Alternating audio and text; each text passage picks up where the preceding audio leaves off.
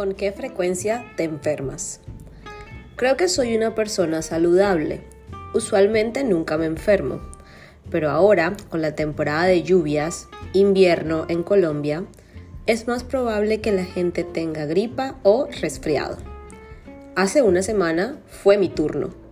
Primero me sentí muy cansada y con dolor de cabeza. Luego tuve mucho dolor de garganta y al final tuve tos y malestar en mi nariz. No tuve fiebre, lo cual fue bueno. Para estar más tranquila tuve una prueba COVID y menos mal el resultado fue negativo. Es probable que me haya contagiado en algún lugar público. Si tuvieras gripa en este momento, ¿qué harías?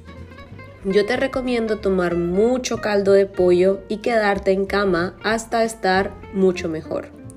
No olvides tomar alguna pastilla para el resfriado.